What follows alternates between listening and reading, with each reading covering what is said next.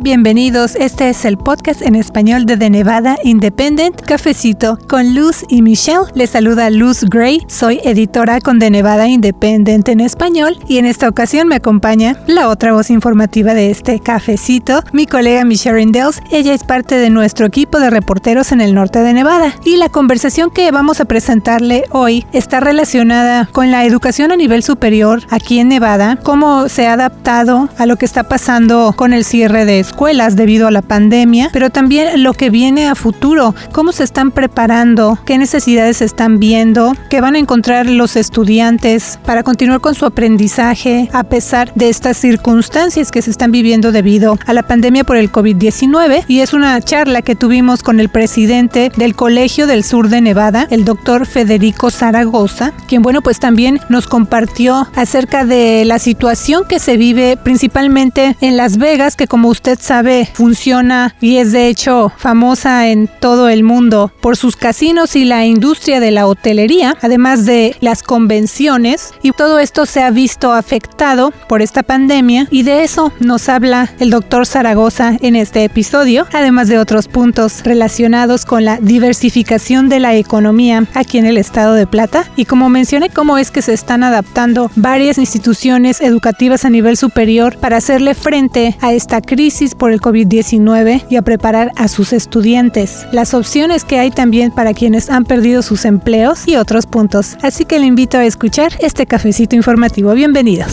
Saludos Michelle, ¿cómo estás? Un saludo a todos. Me da mucho gusto porque nos acompaña en este cafecito informativo porque hoy nos acompaña un invitado con quien vamos a estar hablando acerca de la educación. Ya hemos hecho una serie acerca de los grados escolares K-12, pero Hoy nos vamos a referir a la educación a nivel superior en Nevada. Así es, Michelle. Específicamente, pues cómo han cambiado las cosas para los estudiantes y el personal docente de una casa de estudios que desde 1971 ha sido una opción para muchos miembros de la comunidad en el sur de Nevada. Así que hoy le damos la bienvenida al doctor Federico Zaragoza. Él es presidente del Colegio del Sur de Nevada. Le damos muchas gracias, doctor, por venir a tomarse este cafecito informativo con nosotros. Gracias, Lucy, gracias, Michelle. Es un honor estar con ustedes a, platicar un poco, ¿verdad?, de lo que pasa en el mundo de educación superior, no nada más en Nevada, pero en todos los Estados Unidos y, actualmente en, en todo el mundo. Definitivamente. Y bueno, para entrar de lleno en esta conversación, me gustaría comentarle a usted que nos escucha que además del doctor Zaragoza, hay otros tres hispanos quienes están o han estado al frente de universidades y colegios en Nevada. Por ejemplo, Marta Meana, originaria de España y quien hasta julio de este año fue presidenta interina de la Universidad de Nevada Las Vegas o UNLV. También hemos conversado con el actual superintendente del Distrito Escolar del Condado Clark, Jesús Jara, quien tiene raíces cubanas, y también con el presidente de Western Nevada College, el doctor Vincent Solís, quien tiene raíces mexicanas. Así que, pues en esta ocasión nos da gusto tener la oportunidad ahora de conversar con el doctor Zaragoza, presentárselos a ustedes si es que todavía no lo conocen muy bien, pues para que ustedes conozcan más acerca de su trayectoria profesional y también de cómo cómo es que han cambiado las cosas en el CSN debido a la pandemia, que va a ofrecer esta casa de estudios para adaptarse a la realidad que estamos viviendo, incluyendo logros y retos. Doctor Zaragoza, yo tengo entendido, usted me dirá, que nació en la Ciudad de México y creció en el sur de Texas,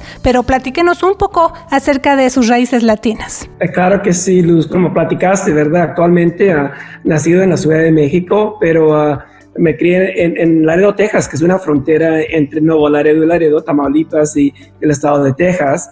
Somos una comunidad muy grande de, Tex-Mex, gente de origen mexicano, pero nacido, pero criados aquí en los Estados Unidos. Y obviamente mi experiencia es la experiencia de los Dreamers. Por muchos años ah, esa fue mi vida, de que no teníamos documentación, estábamos haciendo nuestra vida en los Estados Unidos y tuvimos el, el empeño de que la educación fue la que nos sobresalió, ¿verdad? Así es que si han hablado con Vicente, a, mi historia es similar como la de él, a, la misma parte de, Texas y México, y, en un mundo donde tenemos un pie en México y un pie en los Estados Unidos. Vemos que usted tiene una trayectoria con más de 30 años en el mundo de la educación superior y el desarrollo de fuerza laboral, así que usted ya trae todas esas contribuciones cuando llegó a CSN en 2018. ¿Cuál fue el reto más grande que usted encontró al llegar a CSN y cómo lo está superando? Claro que los retos uh, en sistemas superiores grandes, uh, CSN es... Uh, el sistema de educación superior más grande en Nevada. Tenemos casi 50 mil alumnos, 36 mil son ah, alumnos que están uh, persiguiendo sus grados, pero tenemos 15 mil que vienen para desarrollar carreras cortas y, eh, con principios laborales. Entonces eh, es un sistema grande y yo he estado en tres sistemas grandes, obviamente en San Antonio, pero también en Milwaukee, donde estuve a, casi nueve años con Milwaukee Air Technical College. En estos sistemas son, son sistemas ah, complejos, son sistemas que son importantísimos para las comunidades y el tema Community College ah, creo que manifiesta lo que muchos de nosotros como presidentes manejamos, que estamos en relación con la comunidad. Entonces, cada comunidad tiene diferentes retos y oportunidades. Creo que en el estado de Nevada el reto más grande es que la economía siempre ha sido, siempre ha, sido este, respondiendo al elemento de turismo y comercio. Así es de que cuando el turismo y el comercio sufre, sufren mucho las comunidades en términos de trabajos, como estamos viendo ahorita, este, el desempleo más, más grande de los Estados Unidos. Entonces, este, eh, el empeño para nosotros es desarrollar programas para diversificar la economía, para que haya oportunidades que nuestros graduados entren a ramos nuevos. ¿ah? Y hay tres áreas específicas en Clark County donde hay bastantes trabajos y hasta en tiempos como estos, ciertamente en el área de salud, donde no hay bastantes enfermeros, no hay bastantes técnicos, no, hay bastantes eh, eh, elementos de, emergencia para poder manejar la tecnología en el área de salud. Ah, nos faltan técnicos en el área de informática, especialmente en el área de seguridad informática. Estamos viendo que ah, ah, hay, muchas empresas en el área de fabricación que vienen a, a, Clark County y en cambio no tenemos los programas, ¿verdad? Entonces, para mí el reto ha sido de tratar de desarrollar más diversificación en las áreas de educación y carreras para que nuestros alumnos puedan entrar a diferentes ramos, no nada más en comercio. Ah, y el otro elemento es de que tenemos que trabajar mucho más cercano con las escuelas públicas, como con Jesús y, el Park County, porque este, de ahí tienen que, entender un poco más las carreras y las oportunidades para prepararse. Entonces, que creo que para nosotros uh, la oportunidad es de que ahora estamos bien eh, metidos en preparar ah, carreras nuevas para alumnos donde va a haber más diversificación y en ramos afuera de lo tradicional. Entonces, eso es lo bonito de, lo que estamos haciendo ahorita, de que no nada más estamos ah, abriendo puertas para eh, eh, la educación superior, sino también para nuevas carreras y para ayudar a la economía del estado de Nevada y de Clark County. Usted mencionó que nuestra economía no es muy diversificada. ¿Hay un movimiento organizado en ese momento para hacer más hacia esa meta de diversificación de la economía? Porque estamos viendo en, tiempo real las consecuencias de nuestra dependencia en, turismo. Sí, que creo que lo, que lo que estamos viendo es de que eh, al nivel estatal y también al nivel local ya se reconoce, ¿verdad? Que ah, Ah, tenemos que diversificar si vamos a poder eh, sobresalir, ¿verdad? En tiempos difíciles. Y creo que este, ahora ya son las, las pólizas, la política local y estatal, de que tenemos que crear más elementos para diversificar la economía. Y ya lo estamos viendo, ya, ya es parte del, del plan de desarrollo económico a nivel estatal y a nivel ah, local. Estamos trabajando muy cercano con, con el Vegas Chambers, la Cámara de Comercio, ah, con los negocios, para poder tener el apoyo para que puedan ellos meterse en este ramo y crear más trabajos. Lo interesante es de que en muchas de estas áreas ya existen los trabajos. Tenemos empresas que no pueden uh, emplear la gente que necesitan porque no está preparada, no tenemos el workforce ni, los pathways que le llamamos, ¿verdad? Las carreras para, poder este, ofrecer estos programas. Y es lo que estamos ahora tratando de, de reconocer, de que ya la economía se está diversificando pero si no tenemos la fuerza laboral, no vamos a poder llegar al, otro nivel. Por eso estas discusiones son tan importantísimas de trabajar con las escuelas públicas y después desarrollar estos programas nuevos, porque las empresas ya están comenzando a meterse esos ramos, pero sin fuerza laboral nunca vamos a llegar al nivel siguiente. Ustedes están viendo nuevos grupos de estudiantes ese otoño.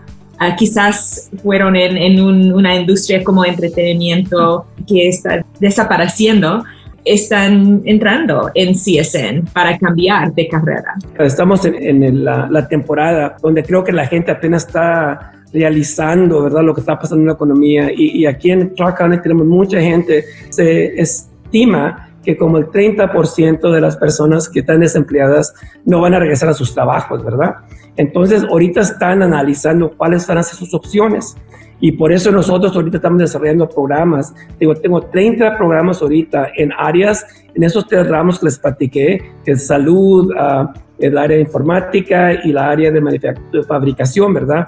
Donde estamos ahora desarrollando programas nuevos para poder ofrecer oportunidades para la gente que entre a nuestros sistemas para reentrenarse en otros ramos. Entonces estamos comenzando ahora a sacar los datos, la información y lo que esperamos va a ser que este, allá como en eso de octubre es donde vamos a ver más uh, enfoque en esta población que va a haber ahora que tiene que reentrenarse. Ahorita mucha de la gente todavía está uh, en, lo que llamamos nosotros denial, ¿verdad? Están en, tratando de analizar qué es lo que está pasando, ¿verdad? Pero llega el punto de que se reconoce que esos trabajos no van a regresar. Entonces es cuando CSN y, y, la educación superior, porque el 80% de los trabajos requieren educación arriba de, de una high school diploma. Entonces, se, reconoce que para conseguir buenos trabajos van a tener que reentrenarse. Y ahí es donde los colegios como los de nosotros ah, son tan importantísimos porque vamos a conectar a estas personas para estos nuevos trabajos.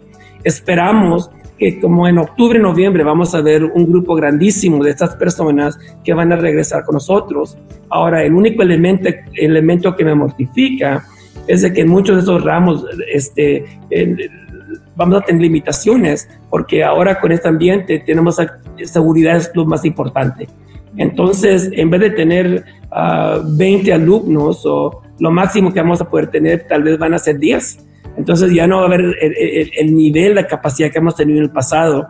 Pero creo que eso no es un, algo al plan corto, eso es el plan largo creo que para ah, enero, para febrero, esto vamos a ver más y más gente que está va a entrar a los, a, los sistemas superiores para reentrenarse en estos ramos nuevos. Entonces, yo creo que por los siguientes dos años vamos a ver eh, este tipo de, tendencia de que la gente va a comenzar a, a, reentrenarse en ramos nuevos y la economía va a ser más diversificada que ha, estado en el pasado. Uh, eso lo hemos visto en otras partes del país. Uh, yo lo vi en Milwaukee cuando la fabricación comenzó a, a, disminuir y vimos otros ramos que, que, salieron. Esto no pasa de, un mes a otro. Eso, eso toma su tiempo, pero yo creo que ya comenzó a cambiar esto en términos de la economía y también las pólizas y, obviamente la política que va a manejar nuestras inversiones. Así que estamos todos, creo, viendo el futuro de la misma manera. Eh, estaba viendo el, informe que usted rindió recientemente eh, acerca de pues el estado del Colegio del Sur de Nevada. Ahí mencionó que fue difícil para usted escribirlo porque por tres circunstancias principales, la pandemia que estamos viviendo, la crisis económica que se traduce para ustedes instituciones a nivel superior en un recorte de fondos importante y la urgencia de un llamado a la justicia social. Pero ahora, ¿cuál es el plan de CSN para que los estudiantes se sigan inscribiendo y graduando, sobre todo a pesar de estar en medio de esta crisis por el COVID-19, doctor? Eh, eh, eh, lo más difícil siempre es implementar. Entonces ya tenemos el plan. El plan ahorita de nosotros es de que como el 90% de nuestros cursos son online, ¿verdad? Ah, son remotos, entonces eso es muy bueno para la seguridad. Y esos tipos de sistemas son muy buenos en las áreas académicas, pero en las áreas técnicas es más difícil porque ahí es donde tenemos que ah, asegurar que a los alumnos tienen que entrar a los planteles, tienen que, ir al campus y tenemos que crear obviamente un ambiente seguro. Y ahí es donde le estaba platicando, ¿verdad? De que este, uh, la seguridad nos ha bajado la capacidad. Entonces tenemos que tener un sistema cultural completo de la manera que pensamos, la manera de que damos instrucción, la manera que apoyamos a nuestros alumnos. Ahora la mayoría de los sistemas uh, de apoyo académico son en línea entonces ya, ya, ya, no son en persona. Estamos ajustando todo nuestro sistema, la, infraestructura del colegio ha cambiado para apoyar alumnos ahora basados en, en, sistemas de línea, pero también la tecnología creo que ha cambiado bastante. Ahora tenemos simulación Entonces hay maneras de que seamos más efectivos, ¿verdad? De, enseñar y la manera en que los, los, alumnos van a aprender. Y estamos incorporando la tecnología en todo lo que hacemos. Ah, te platico de que ahora con esos sistemas tenemos que asegurarnos que, que los alumnos tengan la tecnología. Entonces, para todos los full-time students, los que tienen tiempo completo, les vamos a dar una, computadora ah, para que puedan hacer el trabajo. Hay gente que no tiene los sistemas de Internet, entonces estamos dando los hotspots. Entonces estamos incorporando nosotros la manera de, que nuestros alumnos tengan la tecnología accesible para poder eh, cumplir con sus recursos, con sus requisitos para sus cursos y que tengan esos recursos necesarios, ¿verdad? Para sobresalir. Estamos también eh, en una situación donde estamos trabajando con las empresas porque queremos asegurarnos de que las empresas estén ahí para apoyar a nuestros alumnos que estén graduando en los colegios. Y el otro elemento que estábamos hablando es con las escuelas públicas. De ahí vienen nuestros alumnos. Entonces tenemos que comenzar a, crear ese, ese, elemento cultural desde el principio que, que, los alumnos entran a los sistemas públicos, al sistema, a punto que llegan con nosotros, para que tengan los, la información, para que tengan los requisitos, para que tomen los cursos apropiados, etcétera un elemento adicional que quiero mencionar es de que aparte de la cultura, aparte de, los cambios de tecnología, tenemos que reconocer que nuestras comunidades están cambiando. Entonces, como el 29% y casi el 30% ahorita de los alumnos, nosotros ah, son hispanos. El, elemento que crece más grande en la comunidad eh, de la población es el elemento ah, hispano. Y tenemos una, una población muy grande que no habla el, inglés al nivel de colegio, ¿verdad? Que tener el idioma es un, un, un, elemento que tenemos que manejar nosotros mejor. Entonces estamos hablando de cursos bilingües, porque hay gente que tiene que reentrenarse, pero no lo va a hacer en el idioma de inglés. Entonces tenemos que incorporar innovación en el trabajo que hacemos, porque tenemos que responder, nuestro trabajo es simple, tenemos que responder a la necesidad de nuestra comunidad y nuestra comunidad es diversa. Entonces tenemos que nosotros tener esa flexibilidad de ajustar nuestros sistemas para poder ayudar a nuestra comunidad a conseguir esos trabajos que están ahorita en, emergencia, están saliendo ahorita nuevos trabajos y los que ya existen.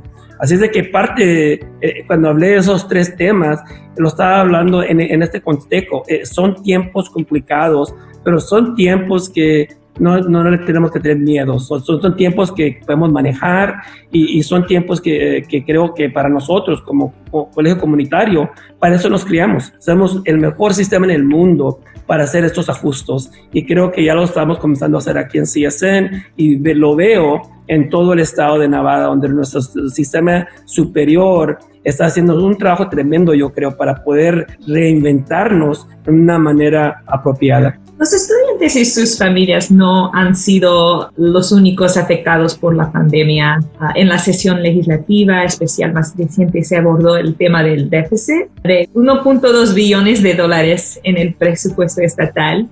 Y esos recortes incluyeron 25 millones al sistema de educación superior en Nevada. Sé que ustedes tenían un plan ah, grande antes de todo eso para proveer más consejeros a los estudiantes y ayudarles a mantener su enfoque en el sendero de carrera. Imagino que no hay suficientes recursos para realizar completamente esta visión. ¿Cuál es su plan para que el CSN supere ese, ese reto de recortes presupuestales? Bueno, obviamente, este, la experiencia nos ido en tiempos como estos y, yo he pasado por ah, ah, varios ah, tiempos difíciles en, en, este país.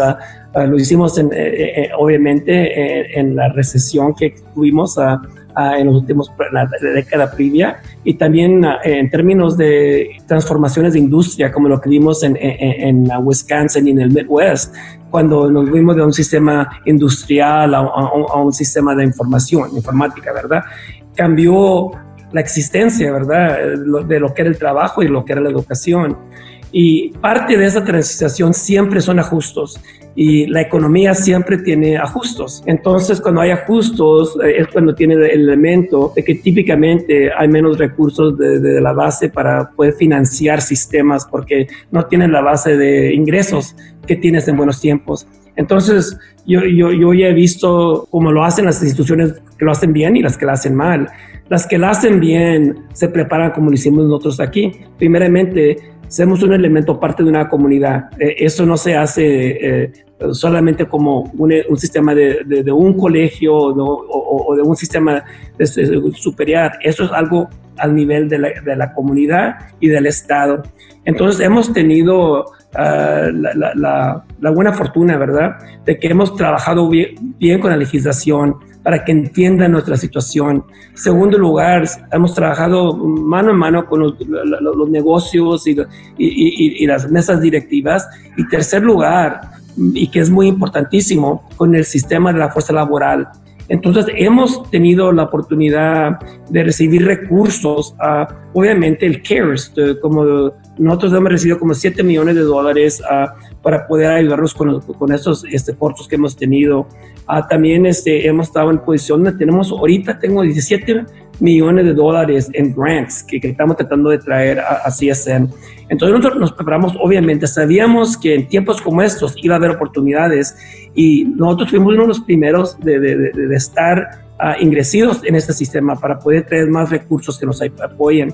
Eso nos ha ayudado a mantener uh, cortos mínimos. Entonces, este, no hemos cortado clases, no hemos cortado profesores, no hemos cortado programas. Eh, en lo contrario, estamos trabajando con nuestros socios para poder desarrollar programas nuevas, pero las inversiones vienen de afuera. El, la tuition o, los ingresos uh, para los cursos los van a pagar eh, eh, nuestros socios, que, que sean... Uh, por, los ah, programas que existen ahorita federales y ya vienen en camino recursos para que puedan reentrenarse. Entonces ya, ya sé que va a haber una fuente de dinero que quiero dar para eso. Estamos ahorita este, invirtiendo uh, los recursos que teníamos ah, a nivel estatal del sistema superior de ENCHI, que invirtió a los recursos que teníamos en inversiones. Ahora los sacaron de inversiones para poder ayudarnos a mantener esos, esos ajustes. Estamos desarrollando un plan corto y un plan largo y en el elemento es de que en, este ah, sistema estamos tratando de mantener impacto mínimo, pero hacerlo a un nivel de la comunidad, no nomás como un sistema, sino como un elemento más grande de lo que es gobernación y lo que es la comunidad. Y creo que eso nos ha ayudado bastante. Y yo lo que veo, obviamente, es de que CSN va a sobresalir de esto más fuerte y que vamos a hacer ajustes.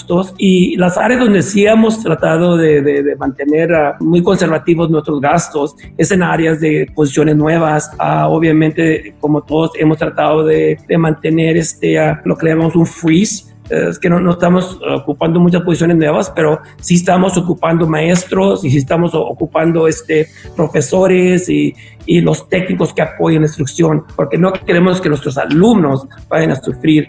El otro elemento es de que estamos también viendo uh, nuestros, las fuentes de, nuestros edificios, porque ahora con el 90% de estos alumnos que están en línea, tal vez no necesitemos el mismo tipo de, cuartos, de salones, etcétera, y hacer ajustes para poder tener recursos, maneras de tener gastos menores en áreas como utilidades, elementos este, de mantener edificios, etcétera. Entonces, e, eso es lo que estamos viendo, donde podemos tener ahorros, lo estamos invirtiendo en áreas que tenemos que dar servicios y estamos agresivamente uh, persiguiendo fuentes de recursos nuevos. Creo que esos son los elementos que nos van a ayudar a sobresalir. Es, es algo uh, de, de, cambio de cultura. Estamos cambiando nuestra cultura de que lo que tenemos que hacer para sobresalir. Uh, doctor Zaragoza, en su informe State of the College, usted mencionó que uno de cada 89 trabajadores en el sur de Nevada son exalumnos del CSN. Eso nos dice de alguna manera que desde luego hay necesidad de ampliar la fuerza laboral local para que se vaya reactivando la economía. En ese rubro de los retos económicos debido al COVID-19, ¿de qué manera está ayudando el CSN a los estudiantes que quieren seguir su formación académica o que, como dice usted, van a buscar esta opción de reentrenarse, pero que desde luego están enfrentando dificultades financieras debido al COVID-19. Claro, y obviamente estamos este, trabajando, como estaba platicando, ¿verdad? En una manera de colaborativa con otras uh, instituciones. So, es, hablé un poco del sistema de, de Workforce Connections, uh, que es el sistema de la fuerza laboral, y ellos tienen recursos para ayudar a alumnos para reentrenarse. Entonces, estamos trabajando con ellos porque cuando las personas eh, pierden su empleo por más de cierto tiempo, se les requiere que se reentrenen. Entonces estamos trabajando ya con ellos porque ahí vienen. Por eso les dije que en octubre, noviembre, yo espero muchos alumnos que van a entrar porque se les está terminando su, su esta, asistencia federal y ahora tienen que reentrenarse para seguir recibiendo beneficios y van a venir así, así a ser. Entonces ya cuando vienen con nosotros, vienen con apoyo uh, del sistema de la fuerza laboral. Ese es un elemento nuevo para la gente que se va a reentrenar. Aparte de eso, hay gente que, que, que, está viendo este, la necesidad de, de asistencia financiera. Entonces, la mayoría de nuestros, el 60% de nuestros alumnos están en asistencia federal. Entonces estamos trabajando bastante con ellos para que puedan entrar a esos sistemas de, de federal, que hagan su trabajo, que completen su, financial aid package, que, que, tengan sus, sus consejerías necesarias para que puedan prepararse y calificar para, para esos tipos de asistencia.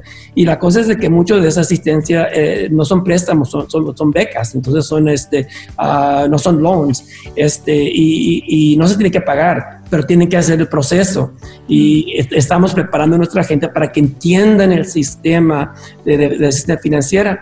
El el último elemento es trabajar con las empresas para que nos ayuden con becas para personas que tal vez no califiquen por cualquier eh, manera. Y nuestros Dreamers que les platiqué yo, uh, es un grupo que no, no califican para el sistema federal, pero tenemos otros recursos ¿verdad? Que, hemos tratado de manejar para poder ayudar a toda persona que quiera entrar a un sistema superior.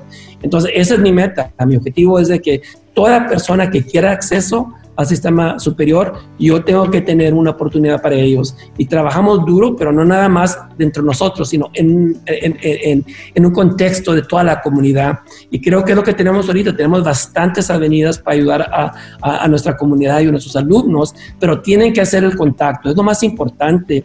Y creo que muchas veces para las comunidades uh, hispanas y latinas uh, es algo difícil de ir a pedir ayuda o, o, o, o de ir a, a a, pedir preguntas.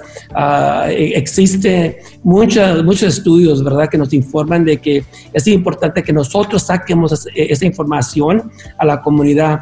Por esa por eso programas como estos y otros que estamos ahorita tratando de desarrollar, uh, donde se habla en español a los padres, a la comunidad, para que sepan que sí hay estos recursos y que no hay manera que se va a peligrar in información, etcétera. El propósito es que las personas de nuestra comunidad accesen a este tipo de oportunidad que se requiere para tener los trabajos del futuro. Y sin eso vamos a sufrir como comunidad es que creo que es importantísimo ¿verdad? que sigan estos tipos de programas, que nos ayuden a sacar esta información a la comunidad. Quisiera agregar alguna cosa final, doctor Zaragoza. Uh, Luz, solo, solo, me gustaría re, reconocer, ¿verdad?, de que uh, estamos en una situación todos juntos uh, y estamos en una situación donde muchos de nosotros que somos de, de, de, herencia latina, hispanos, eh, estamos muy comprometidos a ayudar a la comunidad y que tengan la confianza de venir a hablar con nosotros uh, para poder explicarles qué tipo de oportunidades sí existen. Y uh, yo vengo de, un, de, de, de, una parte del mundo donde uh, usábamos una palabra muy seguida. César Chávez siempre decía, sí se puede. Y yo creo en eso, que sí podemos juntos lograr nuestros objetivos como una comunidad y como individuos. Es que yo los espero en el CSNE, Colegio del Sur de Nevada. Bueno, pues agradecemos una vez más al presidente del Colegio del Sur de Nevada, el doctor Federico Zaragoza, por haber venido a tomarse este cafecito informativo con nosotros. Gracias una vez más, doctor Zaragoza. Luz servidor y a todos saludos. También le, le agradecemos a usted por escuchar Cafecito con Lucy Michelle cada semana. Recuerdo que también nos puede seguir en la versión podcast de Cafecito en iTunes y Spotify. Le mando un gran saludo. Soy Michelle Rendell editora asociada con The Nevada Independent en español. Y yo soy Luz Gray, editora. Que tenga una semana llena de éxito. Muchas gracias. De Nevada Independent en español presenta para la comunidad su nueva sección interactiva Coronavirus en Nevada, donde a partir de ahora usted podrá ver actualizaciones diarias con las cifras más recientes. Coronavirus en Nevada también incluye mapas y gráficas con reportes diarios por condado y a nivel estatal. Consulte cuáles grupos demográficos por edad, género y raza o etnia han sido los más afectados por el COVID-19 en el estado de Plata. Visite en internet de Nevada Independent en español para consultar esta nueva sección interactiva.